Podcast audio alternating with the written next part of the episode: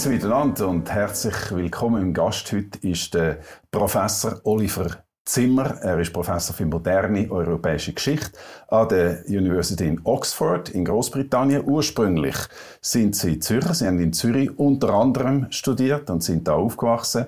Seit äh, 27 Jahren in Großbritannien und seit 16 Jahren Professor in Oxford. Sie sind ein international gefragter Historiker und sie sind da, auf das können wir dann gerade, noch sprechen, wegen ihrem neuen Buch. Aber zuerst mal herzlich willkommen. Schön, dass Sie da sind. Danke. Herr Zimmer.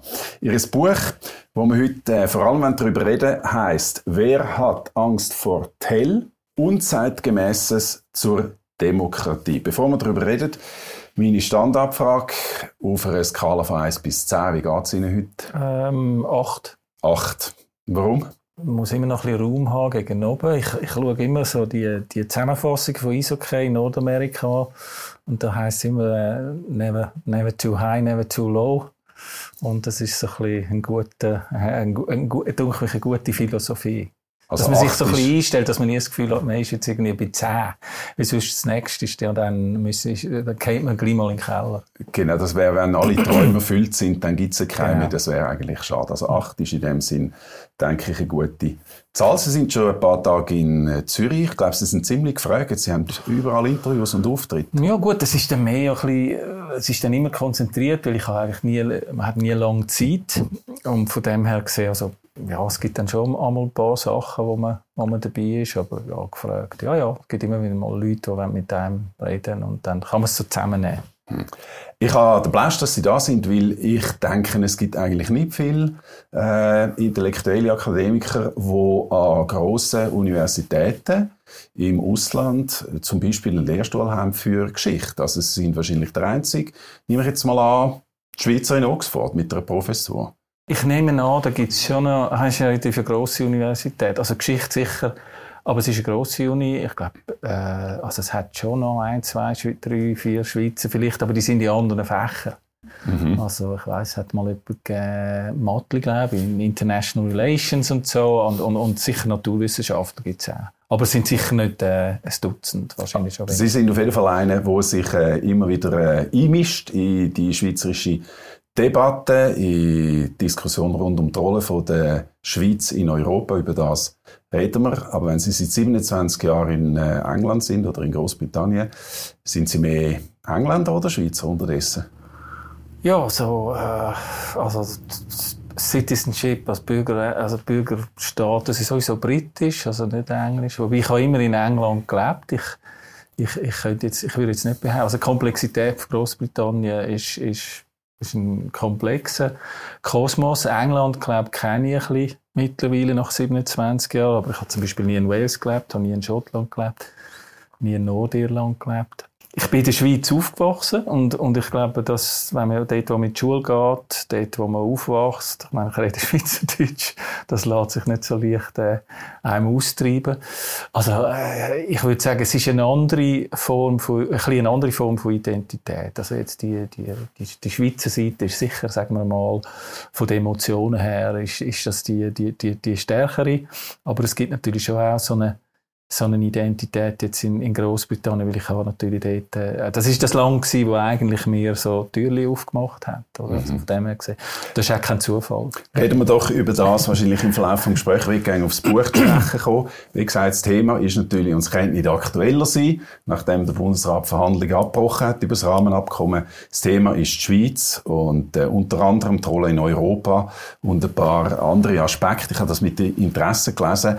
Warum der Titel oder ganz blöd gefragt, was ist die zentrale Aussage von dem Buch Wer hat Angst vor Hell? Ja, also eben, äh, der Titel ist natürlich, äh, man muss einen guten Titel haben für ein Buch. Es hat keinen Sinn, dass man äh, ein Buch schreibt und dann einen Titel gibt, wo, wo, wo, wo nicht äh, keine Assoziationen mhm. auslöst. Und dann gleichzeitig ist natürlich vom, vom Symbolgehalt her ist das so eine anarchische Figur, eine Figur, die mit, äh, mit, mit so äh, Selbstbestimmung und, und ein bisschen Widerstand und äh, einfach äh, Aushalten von Differenz, Aushalten von äh, einem, einem äh, eigenen Weg und so wird das assoziiert. Ähm, äh, also Selbstbestimmung ist schon mal ein wichtiges Stichwort. Es, äh, und, und, es geht da wirklich um die Assoziation, weil äh, die, die, Frage, das ist ja nicht das Buch über den Wilhelm Tell, äh, die Bücher sind geschrieben worden, hat es nicht gegeben und so. Aber äh, natürlich, die Frage ist für mich eigentlich zentral, weil es geht ja schon ein bisschen ich glaube, die Schweiz, obwohl sie klein ist und obwohl sie, ähm, ähm, sagen wir jetzt, äh, nicht die Macht hat, also dass, dass eigentlich ja, es gibt eine Angst in, sagen wir mal, in, innerhalb von so einem globalen, europäischen Milieu, wo, wo, wo ein Politikverständnis hat, wo, wo halt schon mehr Top-Down ist, mehr auch die Idee, dass Vernunft ist eigentlich etwas, das entsteht so im Seminarum, das entsteht so, wenn Leute, äh, die den gleichen Bildungsstand haben, den gleichen Durchblick, die tun sich unterhalten und dann kommen die zu Schluss und das muss dann so quasi, das ist dann die Wahrheit und das muss man durchsetzen und in dem Sinn glaube ich eben, dass äh, die Schweiz und auch Großbritannien natürlich. Also das sind schon die beiden Länder, wo ich äh, das Gefühl habe, das sind so ein bisschen die Abweichler ja heute. Man tut sie auch noch stark dann so darstellen, man will es dann noch ein bisschen betonen. Aber eben die Angst ja vor dem, vor dem anderen, vor denen, die es anders machen, weil, weil das einfach der, das, es bestätigt dann nicht die, die, die Wahrheit, also die, die, wo man ja will eigentlich so ein bisschen als der vernünftige Weg, oder? Also man könnte es ein bisschen, ja, man könnte es ein bisschen konkretisieren. Es geht um, um Selbstbestimmung, um mhm. Demokratie, um, ja. um Mitbestimmung von jedem Bürger im ja. Land versus äh, eine Elite, gebildete, übernationale mhm. System, wo weniger demokratisch sind und wo eigentlich sich fürchten ein bisschen vor, vor der Demokratie von der Dummheit auch von den Leuten, vor dem, vor dem Pöbel. Mhm. Und das drückt sich wahrscheinlich aus in der ganzen Frage jetzt EU und Schweiz. Ja, ich glaube, das ist ein, das ist ein wichtiger Aspekt einfach, dass, dass äh, dann als äh, Länder, äh, die verkörpern dann die, die Schweiz sicher auch, also noch, noch stärker als jetzt Großbritannien, das Bürgerliche, eben so quasi dass man immer wieder sagt, ja, Vernunft ist etwas, das kommt so quasi aus der Erfahrung, es kommt so aus der bürgerlichen Erfahrung. Wir haben Länder, äh, Nationen sind eigentlich, die setzen sich zusammen aus ganz verschiedenen Milieus und ähm, ob man jetzt ein Kleingewerbler ist oder ein, ein, ein CEO oder ein, ein Handwerker oder weiß was immer, alleinerziehende Mutter oder was immer, also die, die Art von Vernunft und die Art von Bedürfnis, die kommen so quasi zum Zug und die haben dann ja auch eine gewisse Bestimmungsmacht in so einem Land wie der Schweiz, oder? Also jetzt noch mehr als in Großbritannien, weil die haben eine parlamentarische Demokratie. Mhm, Im Unterschied zu uns, die direkte Demokratie genau. haben, wo alle diese Schichten mitbestimmen, genau. mitreden. Und die Irritation, ähm, das ist sicher der, der, Grund für den Titel, einfach auch so ein bisschen ähm, ein ironischer Titel und auch ein bisschen der Spaß irgendwo, dass das äh, irritiert eigentlich, weil ich ich, ich finde das wichtig, dass man verschiedene Standpunkte hat. Und ich, ich finde es ja wichtig, dass, dass Leute wie jetzt ich und, und andere, die vielleicht mehr bürgerlich denken und äh, also Sympathie haben für so eine direkte Demokratie, dass die sich unbedingt äh, mit Leuten immer wieder treffen und unterhalten, wo, wo ganz anderer Meinung sind. Aber ich glaube, dass, was mich was mich stört, und das ist auch der Grund, warum ich wahrscheinlich dann den Titel so gewählt habe, ist eben, dass das nicht, nicht sehr oft stattfindet, sondern dass die... Die Diskussion. Ja, ja. und dass die Milieu sich dann wirklich, also man tut sich dann eigentlich so typisieren als die hoffnungslos und eben, man ist dann entweder... Also entweder rückwärtsgewandt. Also. Ja, entweder rückwärtsgewandt, populistisch oder, oder, oder die anderen werden dann als so quasi völlig entrückt und ähm, abgehoben dargestellt und ich finde, man kann das ja unter, unter Leuten, die sich sympathisch sind, befreundet sind, hoffentlich auch noch, oder?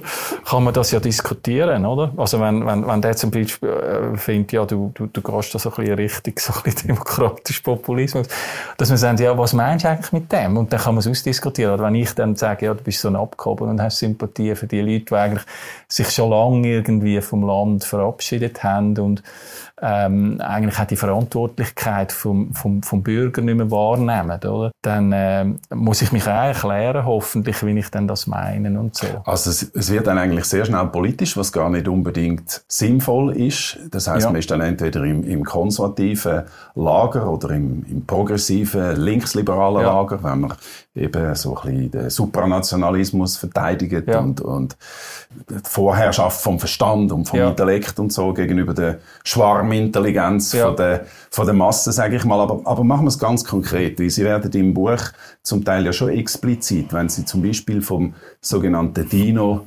reden, von der Democracy in Name Only. Mhm. Vielleicht können Sie das kurz erklären.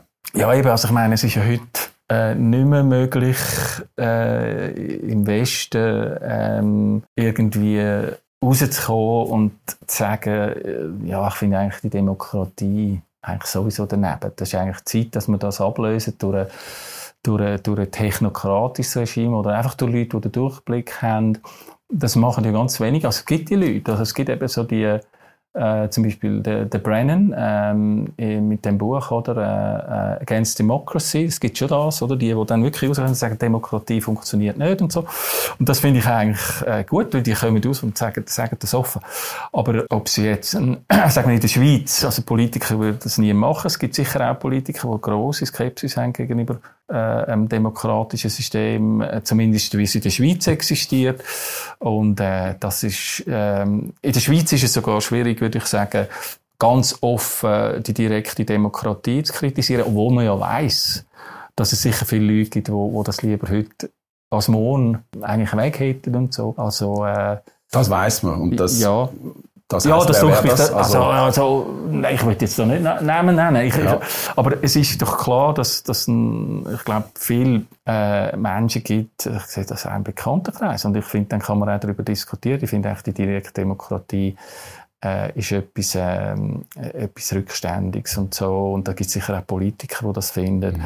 Also auch mühsam. Genau, mühsam, äh, langwierig. Für die Wirtschaft die, ja, genau. anstrengend. Oder jetzt genau. in der Corona-Krise haben wir gesehen, ist es, äh, sind wir langsam natürlich. Genau. Diktaturen haben schneller einfach können entscheiden. Genau. Also viele Leute, also sie haben quasi das Gefühl, ähm, wir haben zunehmend es nicht mehr verstehen, warum eigentlich direkte Demokratie sehr ein erfolgreiches Modell wäre. Ja, das glaube ich schon. Also, ein, also ich glaube, es gibt schon, also in der Schweiz offenbar ist es ja immer noch so, dass, dass die meisten Leute offenbar immer noch finden, dass das im, im Endeffekt äh, das bessere System ist. Gehöre auch zu denen. Und ähm, darum, eben, darum bin ich auf das DINA gekommen. Das ist ein englisches Akronym, wo dann das Schöne... In England gibt es viel, viel, viele Akronyme ja. im Zusammenhang mit dem äh, Brexit. Ah ja, das Vorbild für mich war der, der Brino, Brexit in Name Only. Oder beim ersten okay. Entwurf von der Theresa May, dann, dann ist das in der, in der Zeitung ist das aufgekommen, hat man gesagt, ja, das ist jetzt einfach kein Brexit mehr, aber das heißt noch so Brian und dann habe ich gedacht, okay, dann, dann, dann, es gibt eben auch so eine, eigentlich eine Demokratie, die immer mehr in Richtung eigentlich Epistokratie geht. Man hat so das Gefühl, ist Epistokratie? dass eigentlich äh, die Elite, die, die, die es wissen, oder, mhm. äh, die sollten eigentlich viel mehr Gewicht bekommen und ja, und wenn man, wenn man eine rein repräsentative Demokratie hat, sagen wir, und dann hat man noch sagen wir, ein System, das stark zentralistisch ist, noch dazu. Also nicht ein Föderalismus, wie man es äh, in Deutschland noch ein bisschen hat.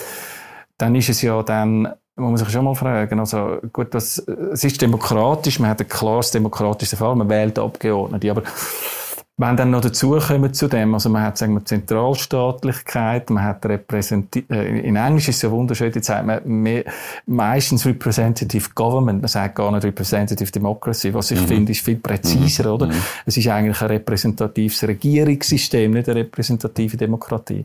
Und wenn man dann noch dazu nimmt, vielleicht jetzt, sagen wir, die transnationalen Gerichte, die immer wichtiger werden, dann muss man sich ja fragen, also wenn man das alles hat, in einem Land ähm, gewisse EU-Mitglieder haben, das, oder dann nachher äh, kommt man dann mal so in Richtung Formaldemokratie, also Democracy in Name. Und das ist die Gedanke. Ja, eigentlich eigentlich äh, habe ich es jetzt äh, umgekehrt verstanden. Sie mhm. haben jetzt vorher gesagt, man traut sich nicht zu sagen, dass Demokratie eigentlich anstrengend ist und dass man sie eigentlich lieber äh, nicht so richtig will. Ich habe es eben mehr so verstanden, dass sie sagen, sie ist eigentlich im, im Niedergang, weil immer mehr äh, Gesetzgebungsgewalt hin an Regierungen geht. Und sie ja. haben ein schönes Beispiel. Also sie zitieren, sie zitieren Hans Magnus Enzensberger, einen Schriftsteller und äh, intellektuellen Führer in Deutschland, wo offenbar gesagt hat, dass 80 Prozent der Gesetze in Brüssel heute gemacht werden.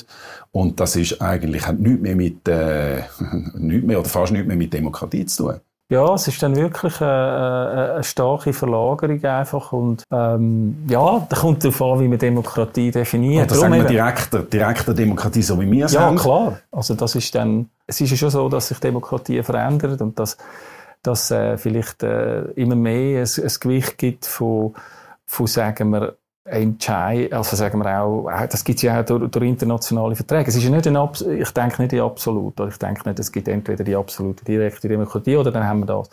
Sondern, äh, die Welt hat sich schon ein bisschen geändert, aber einfach, dass man so stark dann verschiebt auf die Seite von einer Formaldemokratie, wo ich dann finde, ja, da muss man sich dann wirklich die Frage stellen, was ist da noch demokratisch mhm. dran? Weil das ist ja letztlich schon so, dass man also wenn man Gesetze nicht mehr selber machen kann und die eine gewisse Tragweite haben dann im Land, dann muss man sich fragen, ja, wofür hat man dann noch nationale Parlament und, und äh, warum gehen dann die Leute die Leute noch wählen?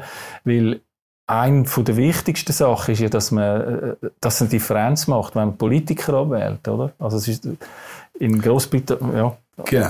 Und äh, vielleicht können wir gerade auf den aktuellen Anlass sprechen, oder? Dass der Bundesrat äh, jetzt die Vertragsverhandlungen abgebrochen mit der Europäischen Union über den sogenannten Rahmenvertrag. Und das hat ja auch nicht zuletzt mit dem zu tun, dass man eben das Gefühl hat, unser System, unsere direkte Demokratie, passt überhaupt nicht zu dem Top-Down-System mhm. von Brüssel. Da wären wir, und Sie sagen es äh, sehr schön, ich, ich zitiere, dass wir wären ein systemwidriger Störfaktor in der EU. Ja. Was ist die Frage vom Reto Brennwald? Ja, äh, aber die meisten Leute in der Schweiz sind fast schockiert, oder mindestens fast alle Parteien sind schockiert, dass der Bundesrat die Verhandlungen abgebrochen hat. Ja, ich habe mir jetzt nicht überlegt, warum die so äh, schockiert sind, weil es, hat, es ist absehbar gewesen. Es hat offenbar damit zu tun, dass viele Parteien lang wahrscheinlich haben wollen glauben. Die einen haben wahrscheinlich wirklich daran geglaubt, die anderen haben wollen daran glauben, dass das halt eigentlich einfach die bilateralen äh, sind mit ein bisschen mehr Systematisierung, oder? Ein bisschen schöner geordnet noch. Mhm. Ähm, und noch ein paar zusätzliche Paragraphen. Und dann hat man, glaubt doch, müssen noch erkennen, äh, in, einer, in einer öffentlichen Diskussion, äh, dass, dass das ein Systemwechsel ist, wo, wo, wo dann wirklich es ist ein Integrationsschritt. Also ich meine, ich habe ein Gespräch mit der Europarechtlerin, Frau Dobler, ja. Äh, und sie hat auch zugegeben, und das müssen die ja zugeben, wenn sie sich mit dem Europarecht befassen, ist ein, ein, ein zusätzlicher Integrationsschritt. Meiner Meinung nach, jetzt als Historiker, ich habe immer gesagt, man tut sich dann eigentlich, man ist dann in zwei Staatlichkeiten drin. Also man hat die Schweizer Bundesstaatlichkeit, äh, und mit dem Rahmenabkommen geht man dann mehr so in eine, in eine, in eine europäische Staatlichkeit hinein, weil die EU entwickelt sich meiner Meinung nach in Richtung Bundesstaat. Darum gibt es natürlich dann auch die Friktionen, die Spannungen mit, mit Ländern wie der Schweiz. Darum hat es auch den Brexit gegeben. Also wenn jetzt das ein, sagen wir, so ein äh, Föderalismus wäre mit Subsidiarität, also nicht nur als Semantik, sondern als, als Wirklichkeit, dann äh, wäre es wahrscheinlich gar nicht zum Brexit gekommen. Mhm. Also das, das, das ist schon so. Und von dem her gesehen, ja, ich weiß auch nicht, also ich will nicht äh, Parteipsychologie betreiben da, aber ich glaube eben, ich glaube, man hat sich ein bisschen daran gewöhnt, äh, an die Semantik, an das Reden, dass das eigentlich ja einfach nur ein bisschen, es ist jetzt einfach, es wird dann noch, also nicht schlechter, sogar, vielleicht sogar noch ein bisschen besser und man hat es dann ein bisschen geordnet. Und dann hat man sie wie, müssen aufwachen und sagen, nein, das ist ein, das ist eigentlich ein grosser Schritt und die Leute wollen oder es sieht so aus, als ob das in der Schweiz sich nicht verkaufen lässt. Mhm. Und Ihre Analyse ist quasi, dass es eben wegen dem ist, dass eigentlich im, im Zentrum die Souveränitätsfrage steht, dass eben die EU heute nicht mehr einfach ein, Handels, ein Handelsmarkt, ein Binnenmarkt ist, ja. sondern dass sie sich integriert. Wir haben ja Diskussionen gehabt um äh, Unionsbürgerrichtlinien in dem Vertrag hinein, also um, um Frage von Bürgerschaften, wo ja mhm. wir überhaupt kein Interesse dran haben, sondern wir wollen eben gute Handelsbeziehungen haben mit den, mit den EU. Und mhm. Sie sagen ganz klar, das wäre, das hat man irgendwie zu wenig, zu wenig wahrgenommen, mhm. weil das ist eine ganz andere Dimension. Ja, man hat es zu wenig wahrgenommen. Die einen wahrscheinlich einfach äh, es ist ja doch voraussetzungsreich, aber die einen haben es zu wenig wahrgenommen, dass das eigentlich, es ist ja ein politisches Projekt. Also ich meine, wenn es jetzt nicht klar geworden ist, dann nachher weiss ich nicht, dann, dann kann man nichts mehr machen. Mhm. Also Wirtschaft Können Sie das noch kurz ausführen, was Sie meinen, wenn Sie ja, sagen, es ist ja ein politisches Wirtschaft, Projekt? also ich meine, wenn man jetzt auch die ganze EU anschaut, mit, äh, ich weiß gar nicht, wo man soll anfangen. Also schon, schon die Einheitswährung ist ja ein klares Bekenntnis. Also die Einheitswährung, natürlich kann man sagen, also alle Nationalstaaten, Entschuldigung, sind irgendwann zu einer Einheitswährung übergegangen. Das ist Natürlich kann man sagen, das ist für eine Volkswirtschaft ist das wichtig. Einerseits, aber in der EU mit diesen unterschiedlichen Volkswirtschaften ist ja klar gewesen, dass das ein, politische, ein politisches Instrument war. Mhm. Das gleiche äh, Freizügigkeit auch. Natürlich kann das, kann das wirtschaftliche Vorteile haben für äh, gewisse Leute von äh, gewissen Ländern, von, von, von äh, gewisse Volkswirtschaften.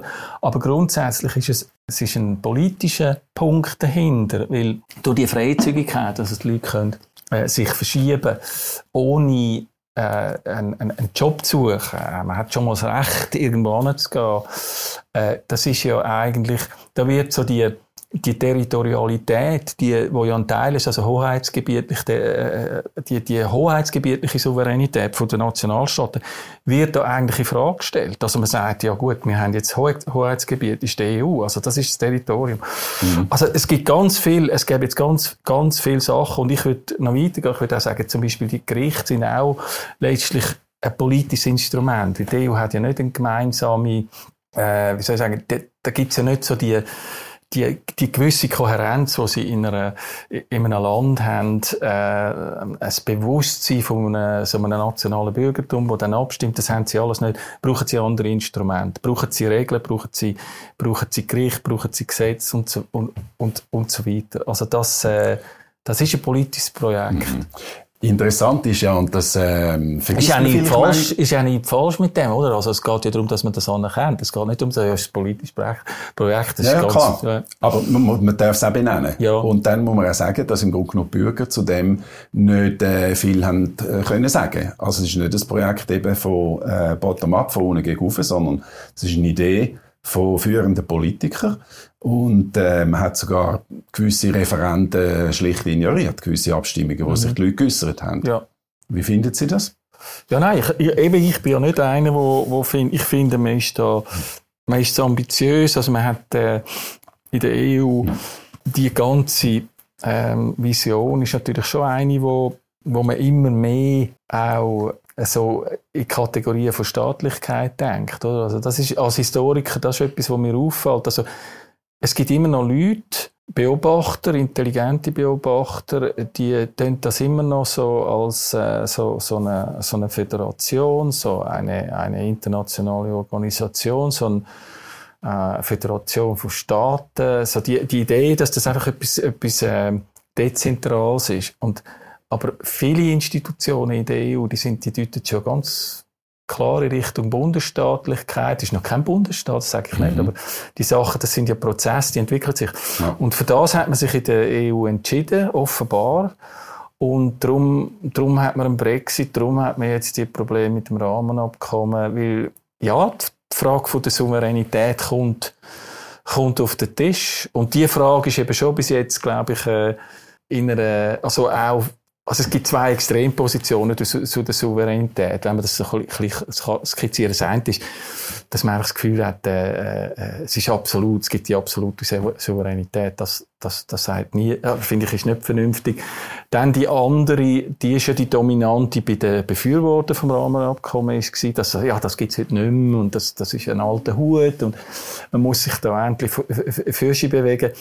Und dort denke mich, wichtig, einfach äh, äh, äh, zu der Souveränität zu sagen, dass natürlich also im Sinn von die Allmacht, die politische Allmacht äh, vom Land, die hat es sowieso nie gegeben. Also so im mhm. 19. Jahrhundert, der Bismarck hat schon gewusst, dass, obwohl das, das Zweite Deutsche Kaiserreich ist mächtig war, aber er hat selber äh, zugestanden, dass sie natürlich, das gibt Limiten, oder? Ja, für ihn und, und über das müssen wir eigentlich ja, gar nicht so groß diskutieren. Ich glaube, jeder vernünftige äh, Mensch nimmt wahr, dass es die absolute Souveränität für die Schweiz auch nicht gibt. Natürlich, wir sind in Mitte von dem Europa rein, ja. aber, aber für mich ist eben die Frage zentral von der Mitbestimmung und von der, ja. von der direkten Demokratie, wo man sagt, die wollen wir möglichst ja. nicht, äh, also die, die müssen wir absolut bewahren, oder? Ja. das ist unser äh, Eben, das ist der zweite, das ist eigentlich der zweite, wie soll ich sagen, der, der zweite, das zweite Bein von der, von der Souveränität ist eben Gesetzes, eigentlich, äh,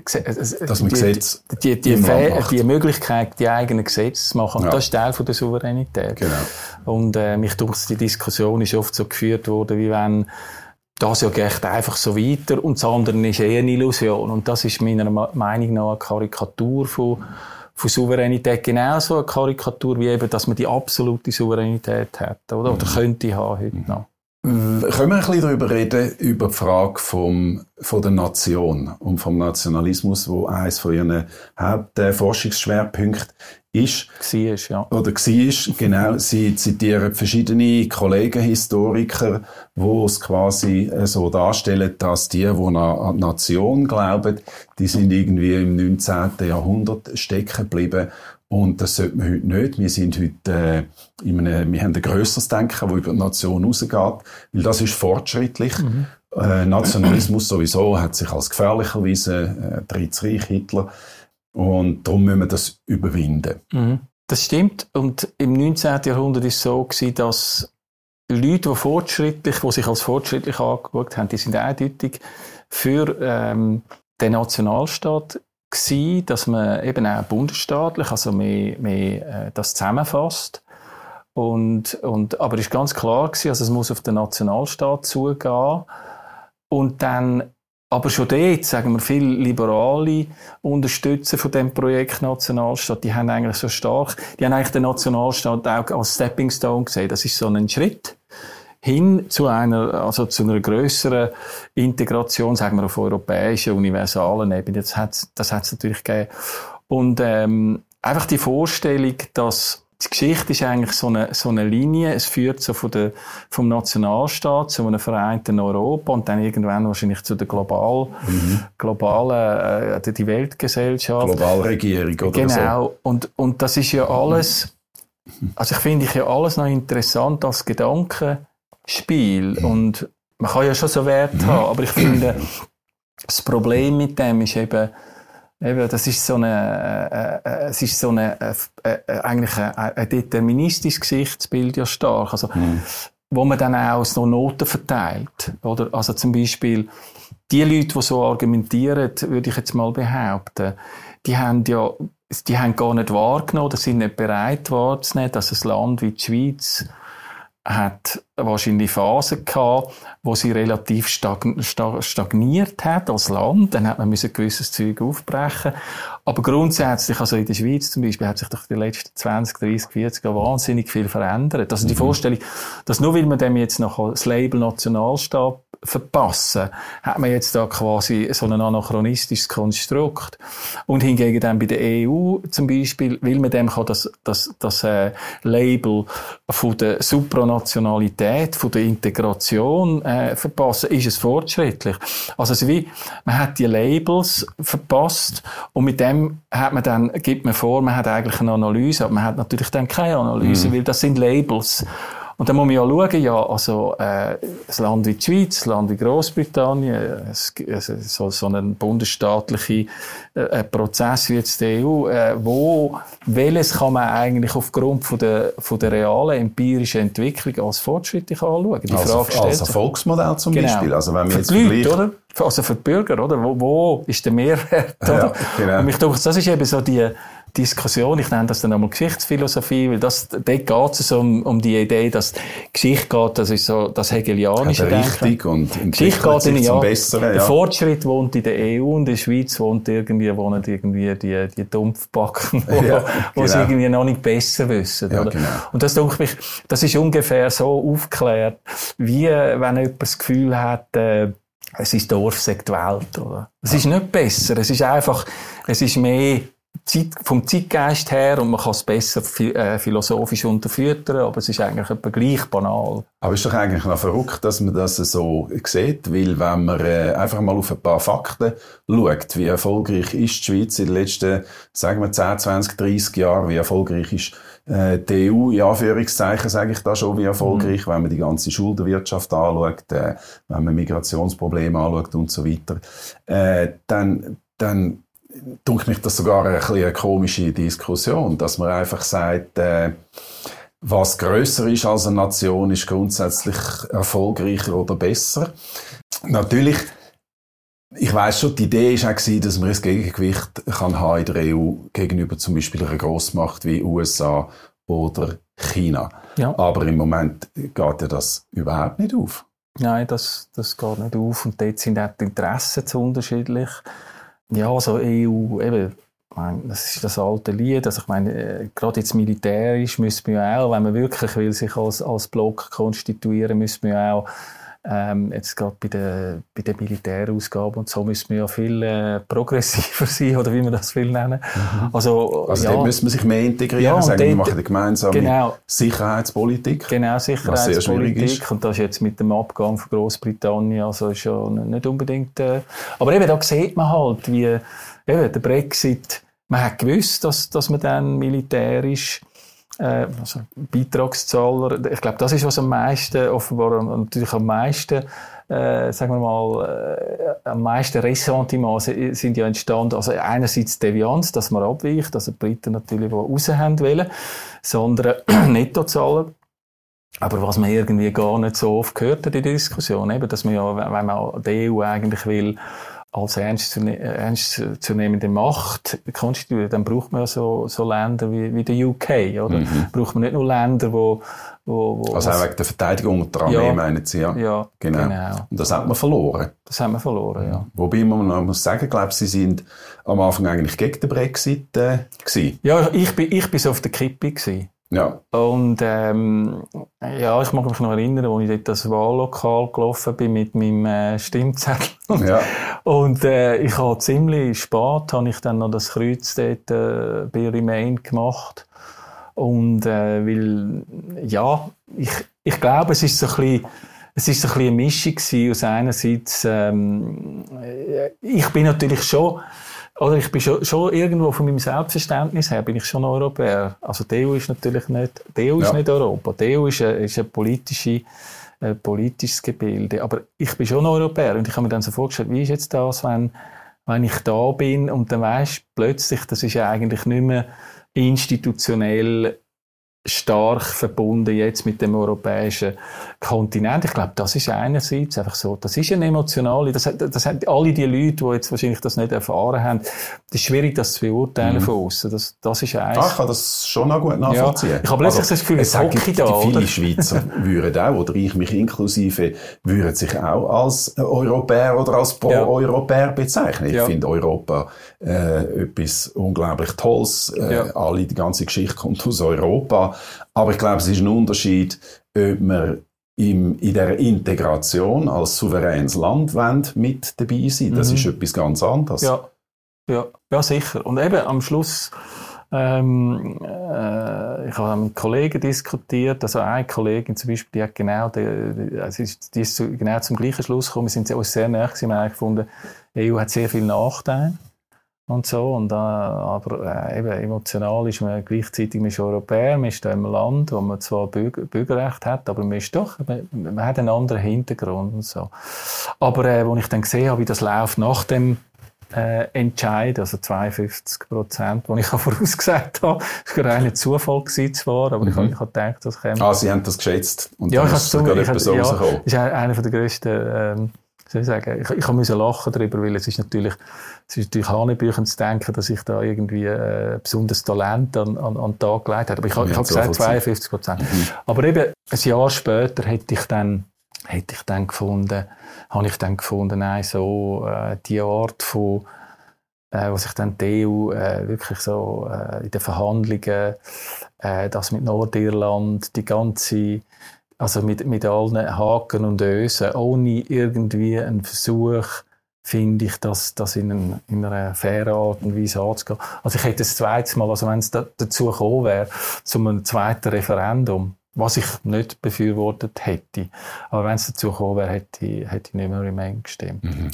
Sie haben quasi das Gefühl bekommen, das haben wir ja zum Teil auch, dass die EU stur tut, auf Deutsch mhm. gesagt. Dass es kein freundschaftliches Verhandlungsklima ist, sondern dass man auf Prinzipien beharrt und vielleicht auch vor allem nicht versteht, was eigentlich dahinter steht. Beim Brexit wie beim, jetzt beim Nein zum Rahmenabkommen. Ich habe mhm.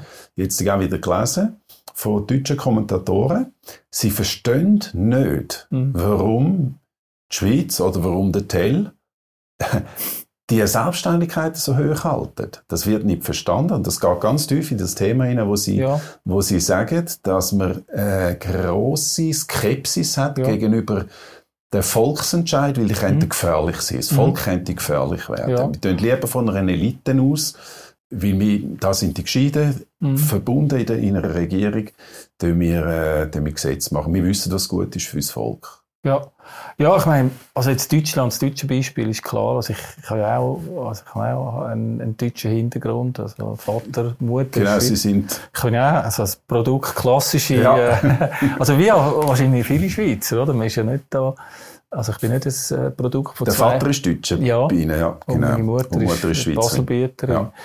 Und äh, ich verstehe das gut, oder? Also aus der deutschen Geschichte heraus gibt es natürlich ein tiefes Misstrauen gegenüber der bürgerlichen Vernunft. Also das wird in, in, Frage gestellt. Und dem Darf ich schnell präzisieren, weil man quasi gesehen hat, dass die bürgerlichen... Ja, natürlich Ermittler... wegen Nationalsozialismus, ja. ja. Einfach die, die, die Erfahrung vom, vom Nationalsozialismus wird so verarbeitet, dass man sagt, ja, das Problem ist eigentlich bei den, bei, bei den Massen, oder? Es ist eigentlich ein Problem, man muss da, es ist eine Art, äh, äh eine sehr verkürzte, äh, auch leicht apologetisch im Sinne von, es ist natürlich sehr äh, eine, eine, eine Abkürzung, also die Komplexität von der, von dieser historischen Erfahrung wird dann so verarbeitet, dass man sagt, ja, das Problem ist offenbar ähm, die Irrationalität der Leute und nicht die Irrationalität der Elite oder dann ihre, dann ihre sagen wir, ideologischen Verblendungen, oder? Mhm. sondern es wird dann so und da, eben das, darum ist natürlich jetzt, sagen wir, aus, aus der deutschen Geschichte aus, ich, ich kann das völlig nachvollziehen. Nicht, dass ich das richtig finde, aber ich kann das nachvollziehen und ich finde, es geht dann, für, es geht dann nicht darum, dass wir sagen, ja, das ist doch blödsinnig, was die denken. Ähm, aber und in, in Frankreich gibt es andere Gründe. In Frankreich ist es nicht unbedingt das.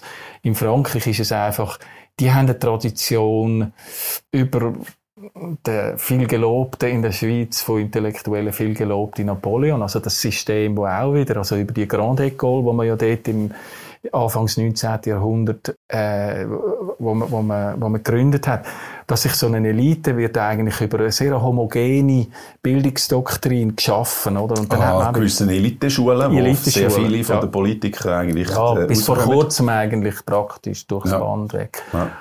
Sogar in sogar in Großbritannien, sogar in England gibt es das ein bisschen, oder? Oxbridge und so. Ja. Wobei es ist halt dort schon ein bisschen mehr anarchisch noch. Aber einfach so die Vorstellung, dass man da eigentlich am ehesten zu der Vernunft kommt, eben weil man dann so quasi eben das Prinzip Seminarum, mhm. also so ein akademisches Prinzip, und dass man eigentlich der Bürger, der Bürger etwas ist, wo man muss durch möglichst viel möglichst viel Constraints, also Verfassung, äh, gewisse Regeln, einfach möglichst ähm, am Rand noch involvieren, aber bitte nicht, bitte nicht zu fest. Und das ist natürlich... Das ist eigentlich, das ist eigentlich das Gegenteil vom, von der schweizerischen Befindlichkeit. Sehr stark, also sehr, sehr unterschiedlich. Also in der Schweiz ist es auch eine Mischform, aber in der Schweiz ist natürlich äh, wenn Sie jetzt als Politiker sagen, ich habe das einmal erlebt in Deutschland an einer Veranstaltung, wo äh, jemand vorgeschlagen hat, ja, wieso kann jetzt Deutschland nicht mehr direkt demokratische Elemente? Mhm. Mhm. Und dann hat der Schäuble, damals noch Finanzminister äh, in Deutschland, gesagt, ja, das, das können die Schweizer können das tun, weil die sind einfach reifer. Und da sind irgendwie 300, 400 Leute in dem Saal gehockt, dann kein Murren, oder? Kein Raunen, mhm. oder? Da ich also gedacht, das akzeptiert ja, quasi. Ja. ja. Wir, wir sind noch nicht so, so weit wie Genau. Wie und das ist, das ist eindrücklich gewesen, weil das sind so, es ist so bildungsbürgerliches Publikum gewesen, mhm. in Berlin. Und die haben wahrscheinlich gefunden, ja, ja, genau, weil wir gehören ja nicht, oder? Wir, wir sind nicht gemeint, oder? Wenn er meint, oder? Wir sind ja gut, oder? Aber es stimmt schon, oder? Die haben das quasi internalisiert ja. Da habe ich mir überlegt, ja, wenn jetzt da ein, ein Schweizer Bundesrat, oder? Immer irgendwie im Schauspielhaus. So etwas gesagt hat. Ja, also, dann gäbe es doch sicher Leute, die, weiss auch nicht, was wird passieren. Es kommt ein bisschen aufs Publikum ja. drauf an. Vielleicht hat es auch, je nachdem, ein gewisses Publikum hat vielleicht auch noch das, das, das, das gutiert. Ja. Aber grundsätzlich, glaube ich, in der Schweiz wäre das äh, Irritation. Oder? Ja. Für mich ist immer eine von der Fragen, ist es so, dass wir tatsächlich viel längeren Weg gegangen sind, dass wir uns das erkämpft haben, dass wir, ja, dass wir reifer sind als andere, als sagen wir jetzt eine deutsche Nation, wo, das ist das eine, und das andere ist ja immer die Frage von der Größe. Dass man mhm. sagt, ja, in so grossen Gebilden, da kann das sowieso nicht funktionieren. Mhm. Es ist sicher das ist eine gute Frage und ähm, müssen, wir, müssen wir länger darüber diskutieren. Also, also ich, ich bin immer ein bisschen ich bin ein bisschen skeptisch gegenüber dieser Vorstellung, dass jetzt, äh, eben, ich würde das nie übernehmen vom Schäuble, dass die einfach reifer sind.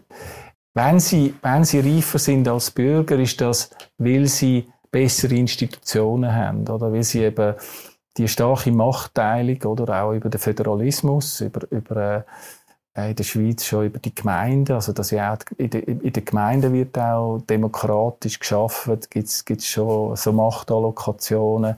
Die Macht ist eigentlich immer teilt und eigentlich das Demokratische, dass, dass die Leute sich irgendwie Sach um Sachfragen kümmern, eben nicht nur um die grossen Fragen, sondern auch um kleine Fragen, oder? Also, Auf wie, Gemeinsebene, wie genau. löst man Probleme? Und das, das ist nicht, weil also die Schweizer sind nicht tugendhafter oder besser oder, oder, oder reifer, aber sie haben einfach, sie haben einfach lang, schon, müssen sich schon lange mit so Sachen um, auseinandersetzen, oder? Und, und äh, wenn man das mal hat, glaube ich, ähm, dann, dann will man das, äh, dann, dann ist es schwer, das, das wieder rückgängig zu machen.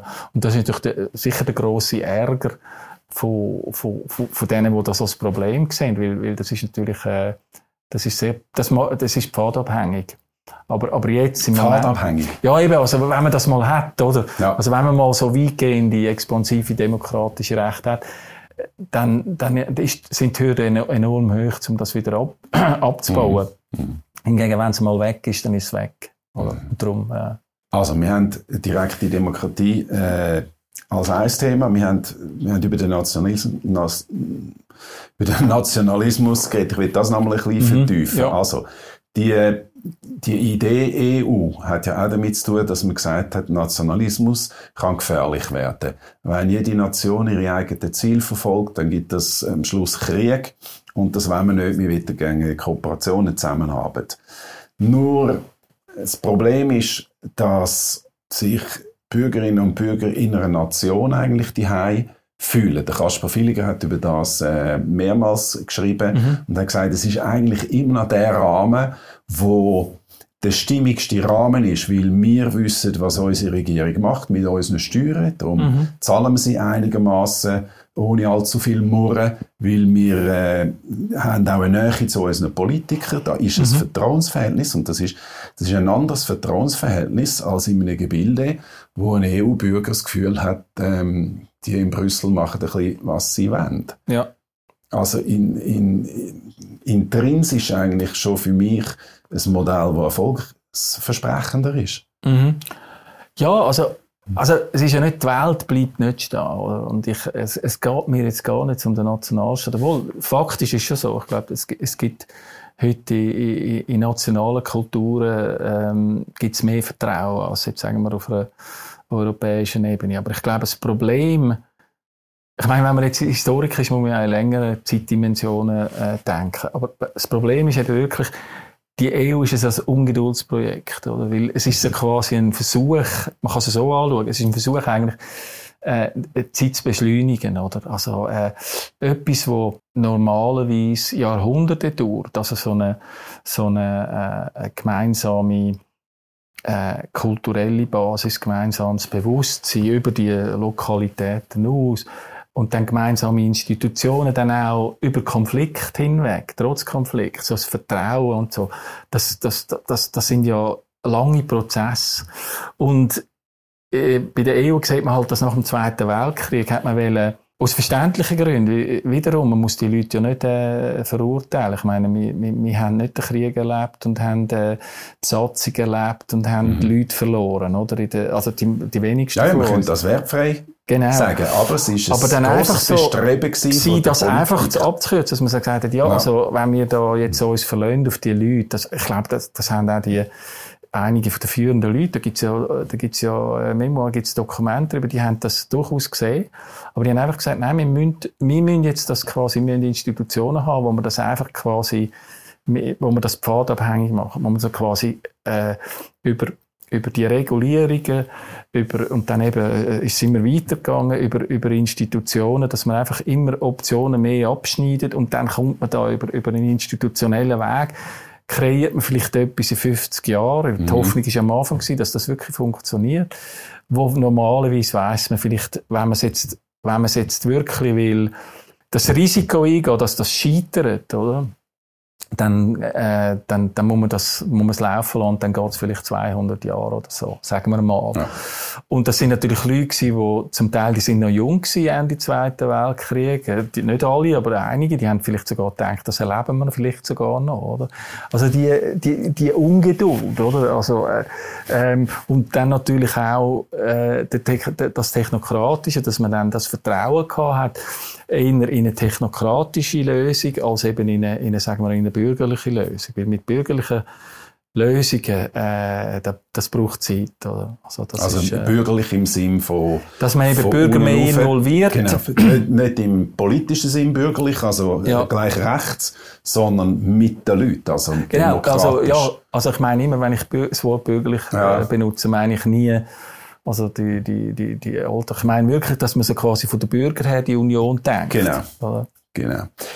Sie haben äh, in, in Zürich studiert und haben eine gewisse Phasen erlebt, wo zum Teil auch anklingt in Ihrem Buch, nämlich eben von dem Zeitgeist auch, dass ähm, der Glaube an eine Nation, dass der altbacken ist dass der äh, für äh, ein Verständnis von vorgestern, also wir sind ein bisschen hinter dem Berg, wenn wir das Gefühl haben, die Nation sei noch etwas, äh, wo Erfolg kein Versprechen, sondern man glaubt an größere supranationale Zusammenhänge.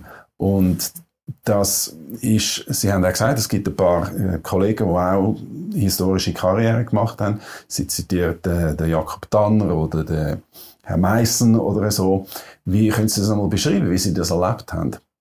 Ja gut, das ist ja eigentlich nach meinem Studium gewesen. Also die sind ja, wo ich noch studiert habe, ich bin ja dann so 94, bin ich dann nach England gegangen. Das sind die noch nicht mal, äh, die sind die gerade so gekommen, würde ich sagen. Ja. Und gut, der Meissen ist ja praktisch, der ist ja quasi mein Alter. Also er ist ja dann äh, eigentlich nachher gekommen. Also ich habe das erst nachher, äh, zwar, ich habe in Zürich, also der Grund, warum ich gegangen bin, ist nicht irgendwie, weil ich gefunden habe, da den Nationalstaat, sondern ich habe es einfach, ich habe ich habe einfach nach neuen Herausforderungen gesucht. Also ich habe jetzt nicht, äh, ich habe jetzt gefunden, ich will jetzt da nicht dissertieren in Zürich, weil das ist mir ein bisschen zu, in der Geschichte ein bisschen zu wenig dynamisch gewesen. Und das ist eigentlich der Grund, warum ich gegangen bin. Die ganze Kritik am Nationalstaat und eben die, die Art von Kritik, die ich ein bisschen plump finde, es gibt sicher auch vernünftige Kritik, aber die, die ich ein bisschen plump finde, dass man sagt, das ist so quasi, das ist ein, Ausla äh, ein, ein ja, Auslaufmodell, ja. Auslaufmodell.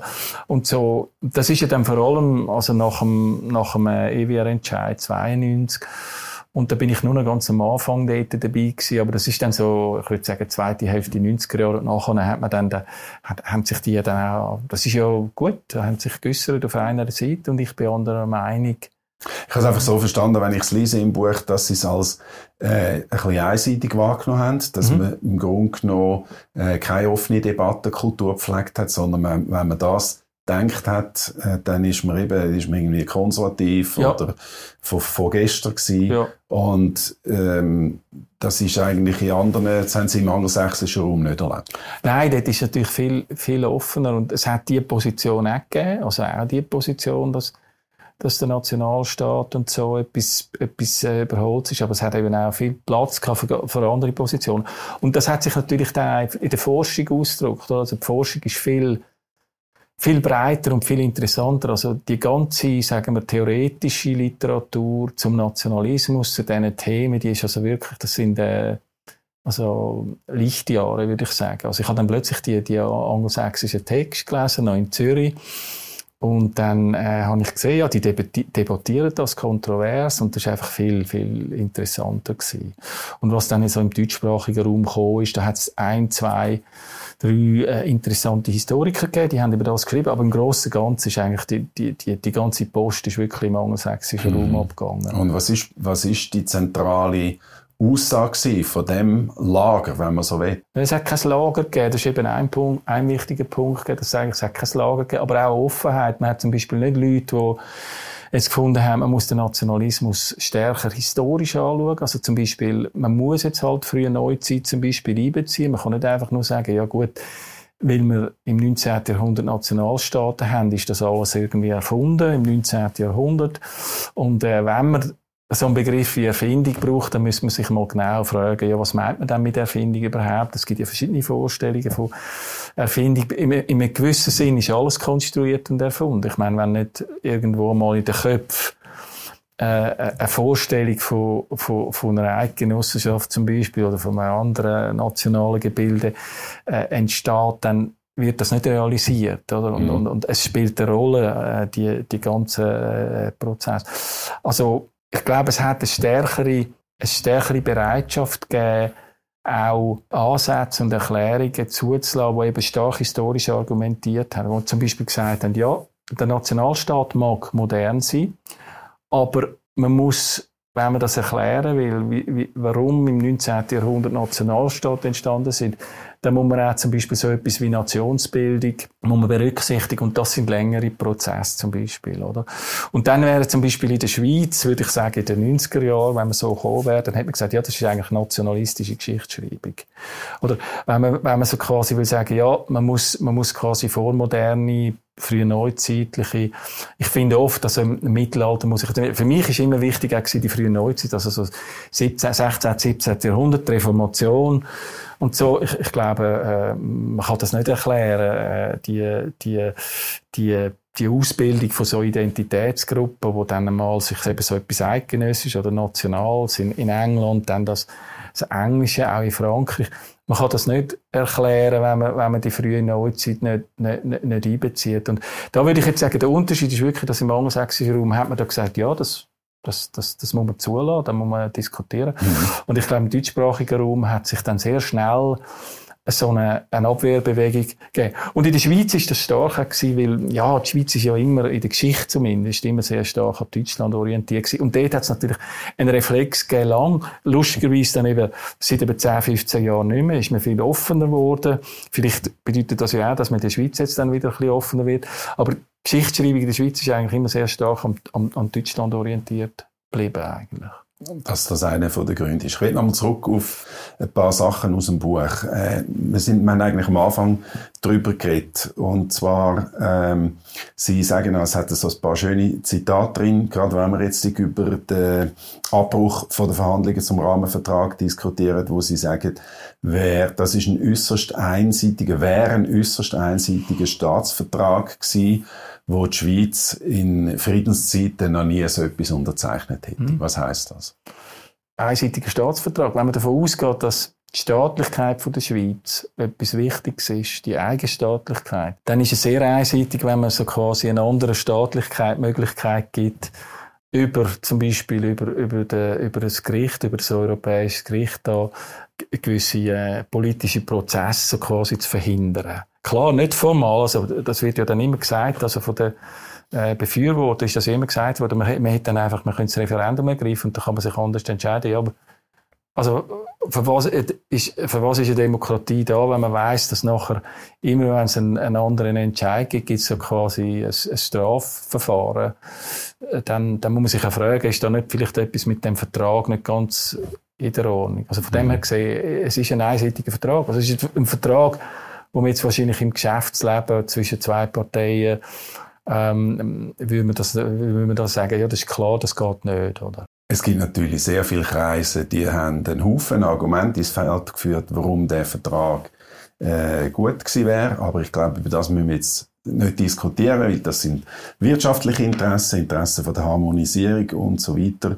Die, die Argumente kennen wir. Aber was mich interessant dunkt, ist nochmal, wenn wir, wenn wir zurückgehen auf das mit der Vorherrschaft quasi vom Recht und von der Gericht, eben vom europäischen Gericht, wo dann eigentlich Recht setzt und nicht mehr die Leute mit ihren Volksabstimmungen, also nicht mehr der Souverän wie in der Schweiz. Und sie haben äh, noch zitiert, wie das auch entstanden ist, durch Beratungen von einem Völkerrechtler, Thürer zum Beispiel, beratet der Bundesrat und sagt, wenn man, ähm, wenn ich das richtig zitiere, mal das Völkerrecht als Norm hat, also das Staats-, also das internationale Recht quasi, dann sind wir automatisch in der EU. Das ist so eine Debatte in der Zeitung. Auf das bin ich eigentlich nicht gross eingegangen.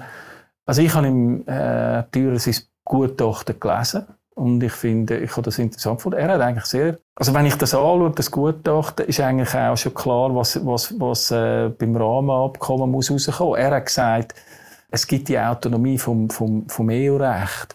Und das ist etwas, wo die EU gar nicht kann akzeptieren. Oder darum, darum also wenn man eigentlich den Türer gelesen hat ähm, und dann mit Europarechtlern redet, äh, wo, wo ehrlich sind, oder? dann sagen die eigentlich klar in ihren Büchern oder, oder auch, wenn man sie trifft, die, die sagen eigentlich klar, ja, äh, äh, die Autonomie vom EU-Recht, das ist eigentlich seit Jahrzehnten ist das in den, in den Verträgen drin. Also es gibt eine Art äh, Verfassungsstaatlichkeit ähm, vom EU-Recht. Und das tut natürlich auch die, die, die EU natürlich einschränken, oder? Also die Vorstellung, dass jetzt die hätte können kommen und da mit der Schweiz alles Mögliche aushandeln. Darum, das, das ist eine ganz naive Position, weil die sind auf eine Art, die sind auf dem Pfad mit einem, mit einem Gericht, die haben jetzt nicht äh, ein, ein Parlament, äh, wo, wo das Gewicht hat wie in der Schweiz. Also man mhm. hat nicht, äh, ähm, oder das ist nicht wie in der Bundesverfassung, wo halt wo man kann ändern, wo man immer wieder kann das Zeug ob mit Vernunft oder, oder, oder weniger, mit mehr oder mhm. weniger Vernunft, aber man kann es ändern. Und ja. das ist auch die Idee, glaube ich, in der Schweiz, eben stark, dass eben die Politik ist ganz wichtig, der Bürger und Politik, oder? Und die EU funktioniert ganz anders. Dort hat man wirklich so ein bisschen äh, die, die Verfassungsgerichtsbarkeit über, über die EU-Gericht die, die hegen das ein, oder? Und da finde ich, muss man einfach sagen, da muss man ganz realistisch sein, muss man, muss man das anerkennen. Das ist, wie die offenbar wollen, ihre, ihre Union gestalten. Aber das, das tut natürlich verhindern, dass man kann, dass man kann jetzt, äh, als Schweiz mit so einem politischen System da etwas rausholen. Man, man muss, oder? Es ist, es ist ja, es ist ja äh, immer ein äh, äh, Verlust und, und Gewinnrechnung, ist klar. Mhm. Also, wenn man, wenn man dann einfach will, ganz viel rausholen, dann ist man dort dabei, oder? Dann ist man dann EU-Mitglied und das, das, das muss man einfach sehen. Und äh, ja, und ich, ich denke mir einfach, dass, das ist zum Teil, da ist man nicht offen gewesen. Also entweder, de, ja. entweder Ignoranz, dass man nicht, nicht weiß, dass das eigentlich, dass, dass die ja auch äh, aufgrund von ihrem, von ihrem Rechtssystem, wo sie haben in der EU, dass die eben gebunden sind, dass die da gar nicht so einen grossen Spielraum haben. Und auf, oder auf der anderen Seite, die, es hat auch viele gegeben, die haben das schon gewusst, aber die, die sind einfach die, für, für einen Beitritt. Oder? Und ich, ich habe sehr viel äh, übrig für die Leute, die das offen auf den Tisch legen und dann sagen, ja, ich habe einen Freund, der ist für den EU-Beitritt. Und wir, reden, wir diskutieren über die Sachen. Mhm. Und ich, ich finde, das muss man machen. Aber diese, diese Unaufrichtigkeiten, oder, wenn man so diskutiert, äh, also es gibt, es gibt Wirtschaftsvertreter, dort verstehe ich, die, die wollen einfach, also die einen haben einfach das Gefühl, für die kostet das etwas. Ja. Und dann ist halt das, das, das politische Sekundär. Aber, aber die, die es wirklich verstehen und dann auch behaupten, äh, dass, dass das kein Problem schafft, dort geht es doch dann einfach darum, äh, äh, darum dass, dass man sich einfach dem, dem Gebilde soll annähern. Und da soll man bitte auch dazu stehen, finde ich, weil das ist ja auch legitim, oder? Wenn, man ja, das, wenn, man das, wenn man sich das wünscht. Wenn man das hat und wenn man sich bewusst ist, was dafür eingeht.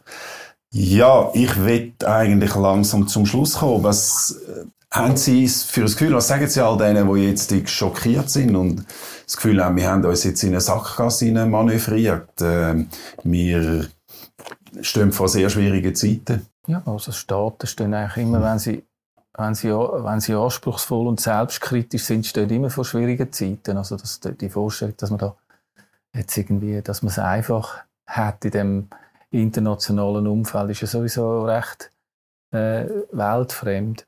Ich glaube, man muss halt in der Schweiz auch mal äh, können damit umgehen, dass man dass man nicht, dass es jetzt halt die Töne gibt, die schrillen Töne, oder, vom Ausland auch zum Teil und so. Mhm. Das, ich meine, beim Brexit, nach dem Brexit ist eigentlich zwei Jahre lang äh, in den Medien, also ich, ich habe das schon mal gesagt an anderen Orten, also die, die, äh, die Medienberichte, vor allem im deutschsprachigen Raum und so, das ist ja, das ist eigentlich zwei Jahre lang ist da das Inselreich, oder? Man hat ja dann auch immer nur den Begriff gebraucht von mhm. Insel und so, mhm. metaphorisch, oder? Also quasi die Insulaner dort.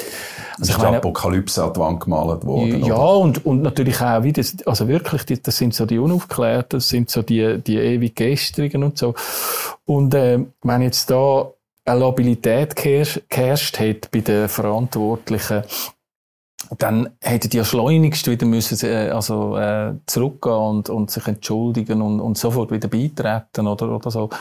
Also, ich glaube, in der Schweiz, und, und dann hat's, äh, ich glaube, die Briten haben eine gewisse Robustheit gezeigt. Also, sie haben dann gefunden, ja, gut, also, äh, wir sind nicht perfekt, aber äh, die, die Art von, von, von Diffamierung und auch von, von Karikatur, die da jetzt über, über Monate hinweg in den Medien passiert, da fühlen wir uns eigentlich eher bestätigt als, als äh, etwas anderes. Und ich glaube, in der Schweiz müssen, müssen äh, äh, wichtige, also relevante Gruppen auch äh, ein bisschen mehr Robustheit entwickeln. Also man kann nicht immer überall lieb Kind sein und sowieso nicht, wenn man, wenn man die Schweiz ist und, und, äh, und, und so ein anderes System fährt. Aber vielleicht äh, ein bisschen lang, lang, längeren Atem haben, vielleicht dann in drei, vier, fünf Jahren mal schauen, was, was kommt, oder? Also, ich denke, das wird eh jetzt äh, interessant sein zum ja. sehen. Wir sehen jetzt, wie es den Briten wird gehen, längerfristig, ja. mittel- bis längerfristig. Ja. Und, ähm, ja, wenn wir auf der EWR zurückkommen, dann äh, ist dort auch der Untergang von der Schweiz an die Wand gewählt worden und es ist dann eigentlich ziemlich gut rausgekommen. Dann schauen wir miteinander und vielleicht gibt es einen, äh, zukünftigen Termin wieder in einem Studio zusammen. Danke vielmals für die Ausführungen. Danke, Danke dass Sie da sind. Oliver Zimmer, Professor in Oxford. Danke vielmals und alles Gute für die Zukunft. Danke. Danke.